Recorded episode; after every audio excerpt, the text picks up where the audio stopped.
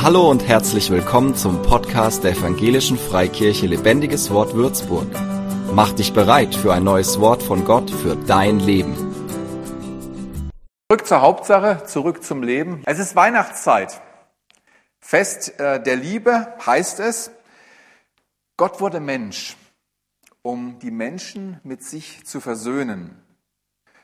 Er ist nicht aus dieser Beziehung rausgegangen, die er wiederherstellen wollte. Er hat sie auch nicht zerstört, aber er wollte sie wiederherstellen zu jedem einzelnen Menschen. Obwohl der Mensch es war, der Gott den Rücken gekehrt hat und auf anderen Wegen gegangen ist und eigentlich ein Leben geführt hat, was ähm, Gott entgegensteht.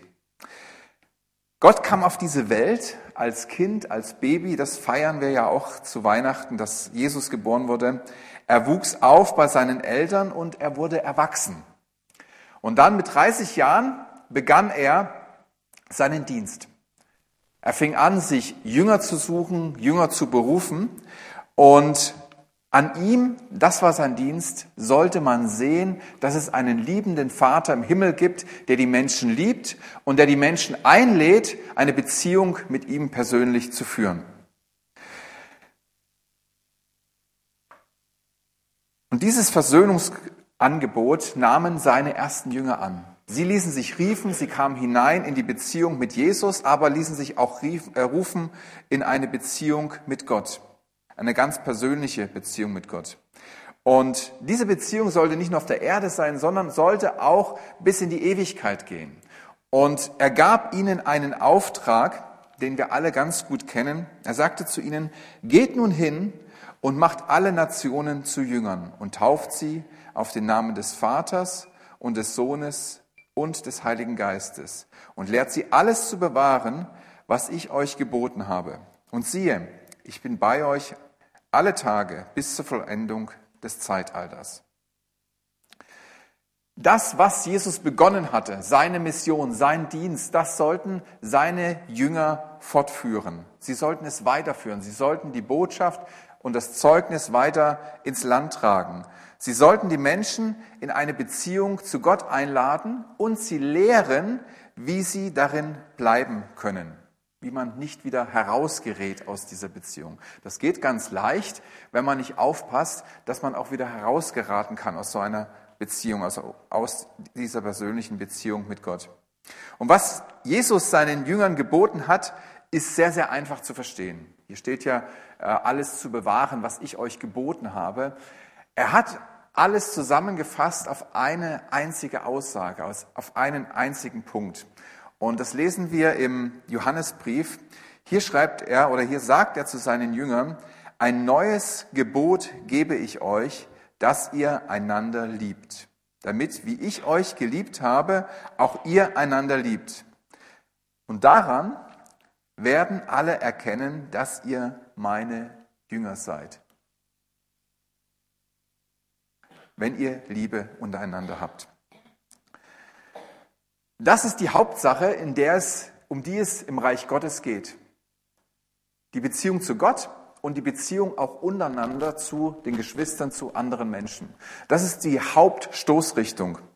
Und es ist auch ein Erkennungsmerkmal für Jüngerschaft, für echte Jünger Jesu, für Menschen, die Jesus nachfolgen, in dessen Leben Jesus Raum finden darf durch seinen Heiligen Geist und die bereit sind, ihr Leben unter seine Führung zu stellen.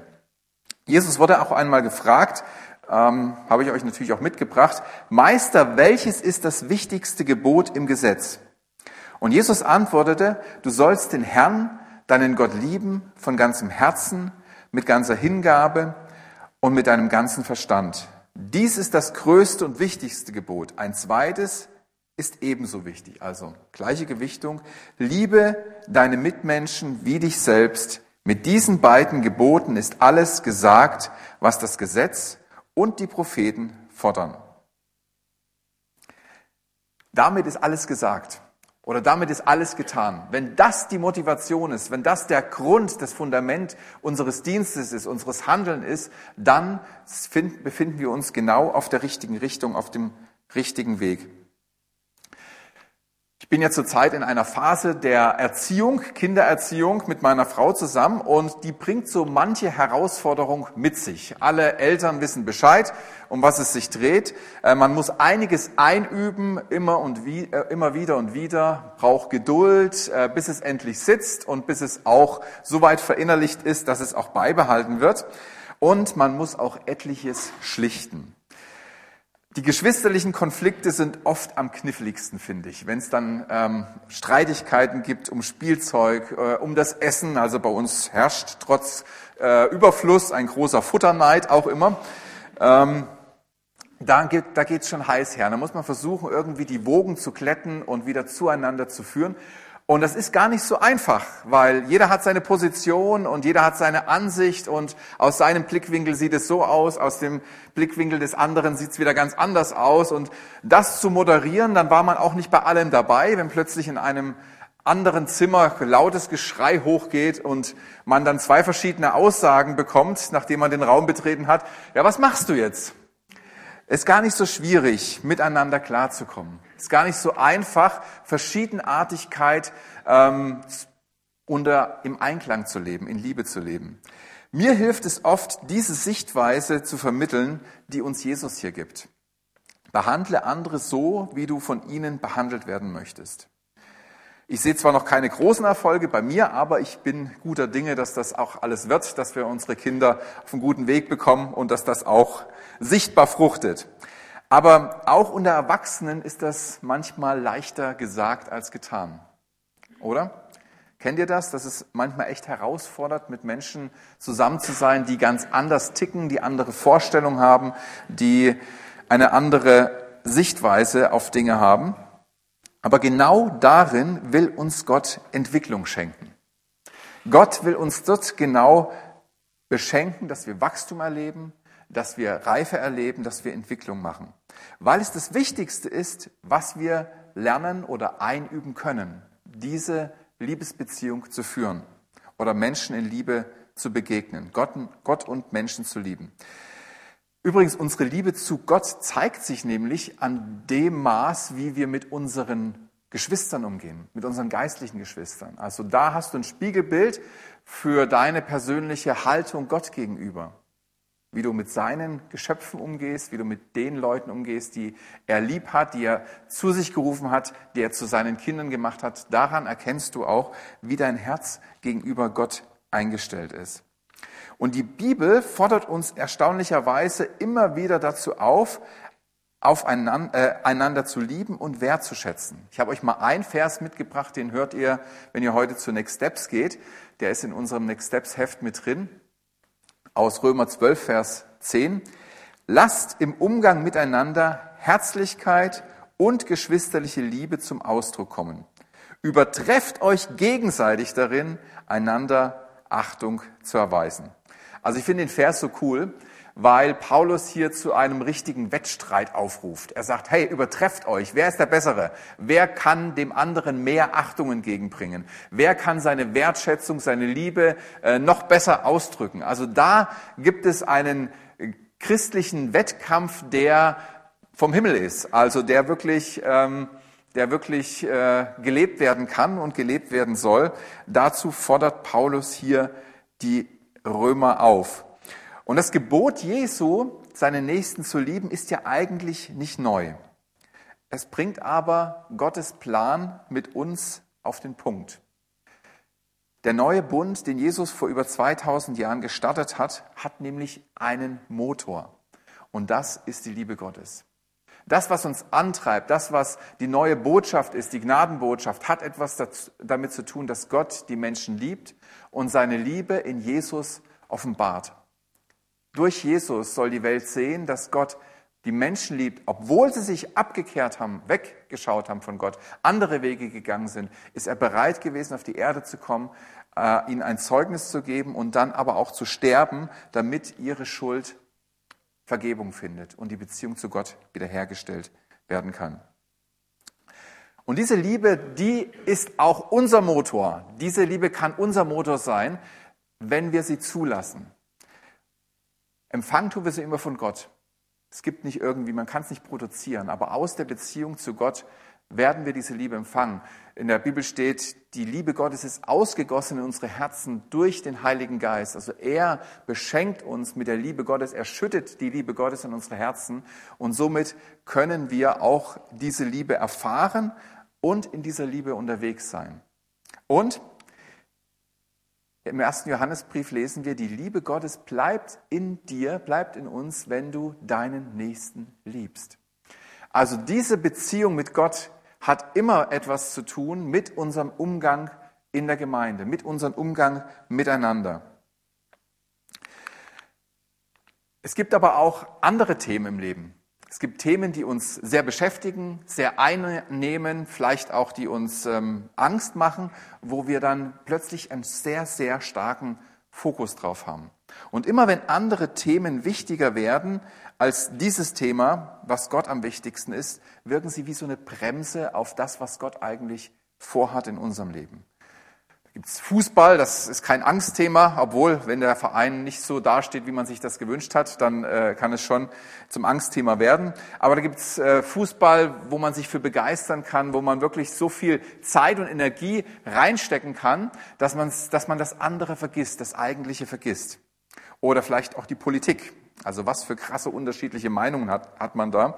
Ähm, nicht nur der, die unterschiedlichen Vereine, für die man jubelt, sondern auch die äh, ja, die, äh, wie heißen sie denn nun? Die Parteien, die man wählt. Ich glaube, hier sitzt alles drin, äh, was, man, was man wählen kann. Hier gibt es bestimmt für jede Partei einen Wähler auch in unserer Gemeinde.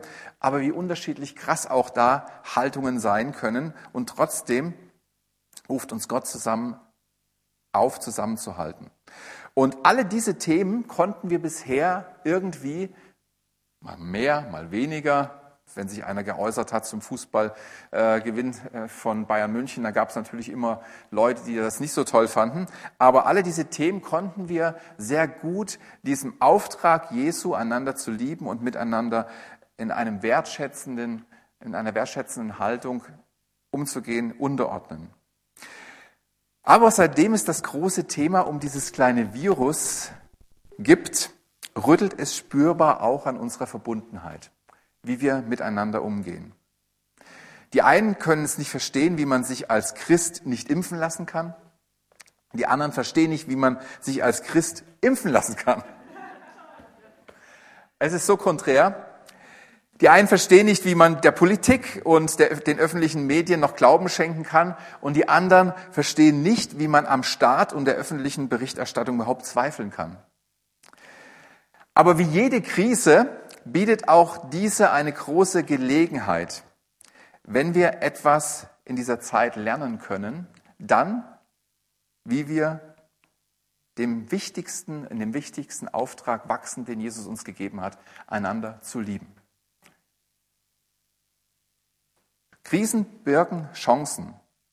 Echte Liebe zeigt sich nämlich dort, wo sie nicht natürlich entsteht, wo du nicht automatisch gute Gefühle bekommst, weil der andere denselben Fußballverein liebt wie du, weil der andere dieselbe Partei wählt wie du oder weil der andere dieselbe Einstimmung, äh, Einstellung zur, zur, zur Pandemie hat wie du. Liebe zeigt sich dort, wo Unterschiede da sind, wo es eigentlich keinen Grund gibt zu lieben. Die natürlichen Gefühle bleiben aus, die Andersartigkeit ist zu groß, aber dort zeigt sich Liebe. Und starke Liebe können wir am besten in Zeiten entwickeln, in denen sie in Gefahr stehen zu zerbrechen. Wenn die Liebe angefochten ist, wenn die Liebe ähm, unter Beschuss ist, wenn es hart hergeht für, äh, für das Miteinander, dann kann Liebe besonders stark werden. Man sagt ja auch ähm, Hausbau, jetzt komme ich schon wieder mit dem Thema, am Hausbau geht, kann die Ehe kaputt gehen. Also es gibt auch Leute, die haben gesagt, ich lasse mein Haus komplett fertig bauen, weil ich bin mir äh, nicht sicher, ob meine Ehe danach noch stabil ist. Also mir ist die Ehe wichtiger als der Hausbau. Ich muss sagen, es stimmt. Hausbau kann tatsächlich so viel ähm, Gewicht ins Leben bringen und so viel Herausforderung bringen, dass auch eine Ehe unstabil oder instabil werden kann oder dass man sich auch auseinanderlebt oder sich zofft und dann gar nicht mehr zusammen einziehen mag. Was wir erlebt haben, und das steckt in jeder Krise, in jeder Herausforderung, ist genau das Gegenteil. Unsere Ehe ist besser denn je. wir haben uns mehr lieb als vorher. Und ich habe letztens der Stefanie geschrieben, ich habe wieder so Schmetterlinge im Bauch. und ja, das dürfte. Also mit, bei so einer Frau ist es eigentlich normal. Ich habe mir eh schon gedacht, also eigentlich hätte sie die Rolle für Wonder Woman bekommen müssen, nicht die Gail, aber die ist auch gut. Aber unsere Ehe hat noch mehr an Stabilität, an Innigkeit, an Wertschätzung, gegenseitiger Wertschätzung und Achtung gewonnen. Und das ist möglich in Krisen. Da, wo normalerweise Zerbruch geschehen könnte, kann auch genau das Gegenteil geschehen, wenn wir mit Gott in diese Krise hineingehen. Man kann in schwierigen Zeiten eine gute Entwicklung erleben, wenn man sie sucht.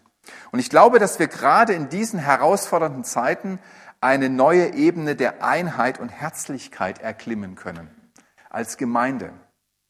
Dass uns diese ganze Thematik nicht auseinanderbringt und uns ähm, ja, unmütig miteinander sein lässt, sondern dass uns diese Thematik gestärkt herausgehen lässt in eine neue Zeit, wo Einheit nochmal einen viel höheren Wert hat.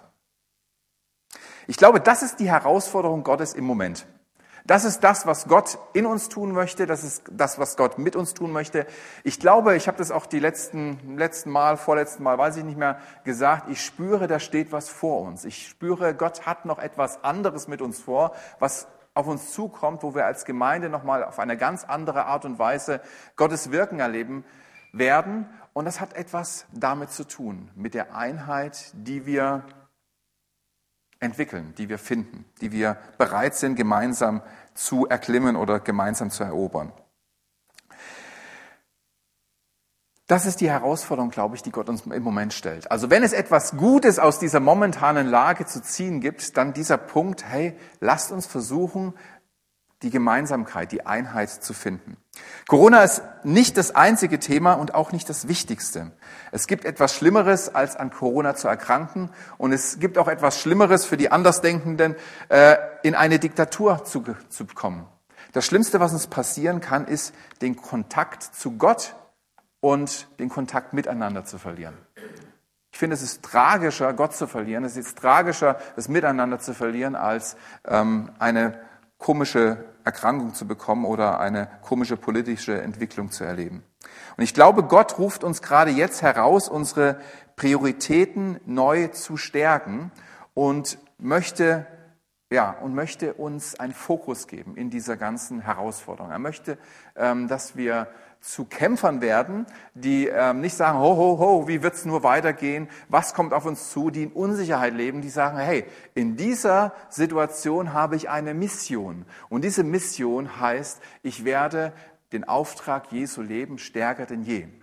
Wo die Dunkelheit groß ist, wo auch vielleicht gesellschaftlich immer mehr Spaltung da ist, kann das Licht der Liebe Gottes immer heller scheinen. Und das sind gerade Zeiten, wo wir als Christen unser Licht leuchten lassen können. Wie wir am Anfang gelesen haben, an diesem Miteinander wird die Welt erkennen, dass es einen Gott gibt und dass wir zu ihm gehören. Also wenn das eine Stärke von uns ist, ähm, gegenseitige Achtung, gegenseitige Wertschätzung, gegenseitige Anteilnahme und Liebe zu leben, dann ist es ein Zeichen für die Welt, dass es einen Gott gibt und dass wir Kinder dieses Gottes sind. Das war eigentlich schon alles, was ich sagen wollte. Das ist eine schöne Advents-Einstiegspredigt, denke ich, das Fest der Liebe, eine Gesinnung zu bekommen, was Gott in uns tun möchte. Aber zum Abschluss möchte ich einfach nochmal auch die ängstlichen Herzen erreichen und äh, habe euch ein, ein, zum Ende meiner Predigt ein Zitat von C.S. Lewis mitgebracht, mit dem ich euch gerne beschenken möchte. Er lebte ja in einer großen Krisenzeit. Er war im Zeitalter der Atombombe ähm, ja, hat er gelebt. Und jetzt will ich dir mal ein, ein, ein, Zitat von ihm vorlesen, wo er gefragt wurde, hey, wie stehst denn du dazu, zu dieser atomaren Bedrohung? Da gab es eben auch eine lebensbedrohliche äh, Situation, eine lebensbedrohliche Krise. Und er wurde gefragt, hey, wie stehst du denn dazu? Was sagst du denn dazu? Weil die Menschen hatten sich verrückt gemacht um dieses Thema. Ähm, jeder hatte Angst oder viele hatten Angst und wollten irgendwo auch von anerkannten Leitern äh, und äh, wichtigen Persönlichkeiten eine Meinung dazu hören. Und ich lade dich dazu mal ein, auch wenn es jetzt um die Atom Atombombe geht, um die wir uns eigentlich gar nicht mehr fürchten, mal statt Atombombe das einzusetzen, wovor du Angst hast. Und dich inspirieren lassen von seinen Worten, ob es nicht auch anders geht. Hier habe ich es euch mitgebracht. Äh, C.S. Lewis sagt, in gewisser Weise nehmen wir die Atombombe viel zu wichtig. Wie sollen wir in einem Atomzeitalter leben? Ich bin versucht zu antworten, na so, wie sie im 16. Jahrhundert gelebt hätten, als die Pest fast jedes Jahr die Stadt London heimsuchte. Ich muss mal lieber dort lesen. Oder wie sie im Wikingerzeitalter gelebt hätten, als Räuber aus Skandinavien jede Nacht bei uns landeten und ihnen die Kehle durchschneiden konnten. Oder so, wie sie bereits jetzt im Zeitalter von Krebs, Syphilis, Lähmung, Terroranschlägen, Flugunglücken und Autounfällen leben. Mit anderen Worten, fangen wir nicht an zu glauben, dass wir es mit einer, mit einer völlig neuartigen Herausforderung zu tun haben. Glaube mir, lieber Herr oder liebe Frau, Sie und alle, die Sie lieben, waren schon zum Tode verurteilt, bevor die Atombombe erfunden wurde. Ein recht hoher Prozentsatz von uns wird auch, mich blendet so, wird auch so auf eine eher unangenehme Weise sterben. Wir hatten und haben gegenüber unseren Vorfahren in der Tat einen sehr großen Vorteil, die Anästhesie. Aber es ist lächerlich zu winseln und lange Gesichter zu ziehen. Die Atombombe ist nur eine weitere Gelegenheit für einen schmerzhaften und vorzeitigen Tod in einer Welt, in der es viele Möglichkeiten gibt zu sterben. Der Tod ist keine Möglichkeit, sondern eine Gewissheit. Dies ist der erste Punkt, den ich mal ansprechen wollte. Das Erste, was wir tun müssen, ist, uns zusammenzureißen. Wenn diese Atombombe uns zerstört, dann soll sie uns dabei erwischen, wie wir sinnvolle und gütige Dinge tun. Beten, arbeiten, unterrichten, lesen, Musik hören, die Kinder baden, Sport treiben oder mit unseren Freunden bei einem Shoppen plaudern. Wir wollen nicht zusammengekauert wie verängstigte Schafe über die Atombombe nachdenken. Die Bombe mag unseren Körper zerstören, unseren Geist darf sie nicht beherrschen. Wahre Worte finde ich, es geht um unseren Fokus. Was, für was leben wir? Was ist das wichtigste Thema in unserem Kopf? Was ist das wichtigste Thema in unserem Leben. Und ich möchte weder das Virus noch die politische Entwicklung verharmlosen. Das sind ernstzunehmende Themen, das sind wichtige Themen. Damit soll man sich auseinandersetzen, da soll man informiert sein, da soll man auch eine Meinung dazu haben. Aber ich möchte uns ermutigen, über, darüber hinaus die Hauptsache im Blick zu behalten dass Gott mit uns etwas vorhat, dass er mit uns einen Weg gehen möchte. Und dieser Weg heißt, die Liebe Gottes in die Welt zu tragen, untereinander zu leben und sie sichtbar zu machen, auch hin zu anderen Menschen. Amen. Für mehr Infos besuche uns auf Facebook unter lebendigeswort.de oder einfach persönlich im Sonntagsgottesdienst.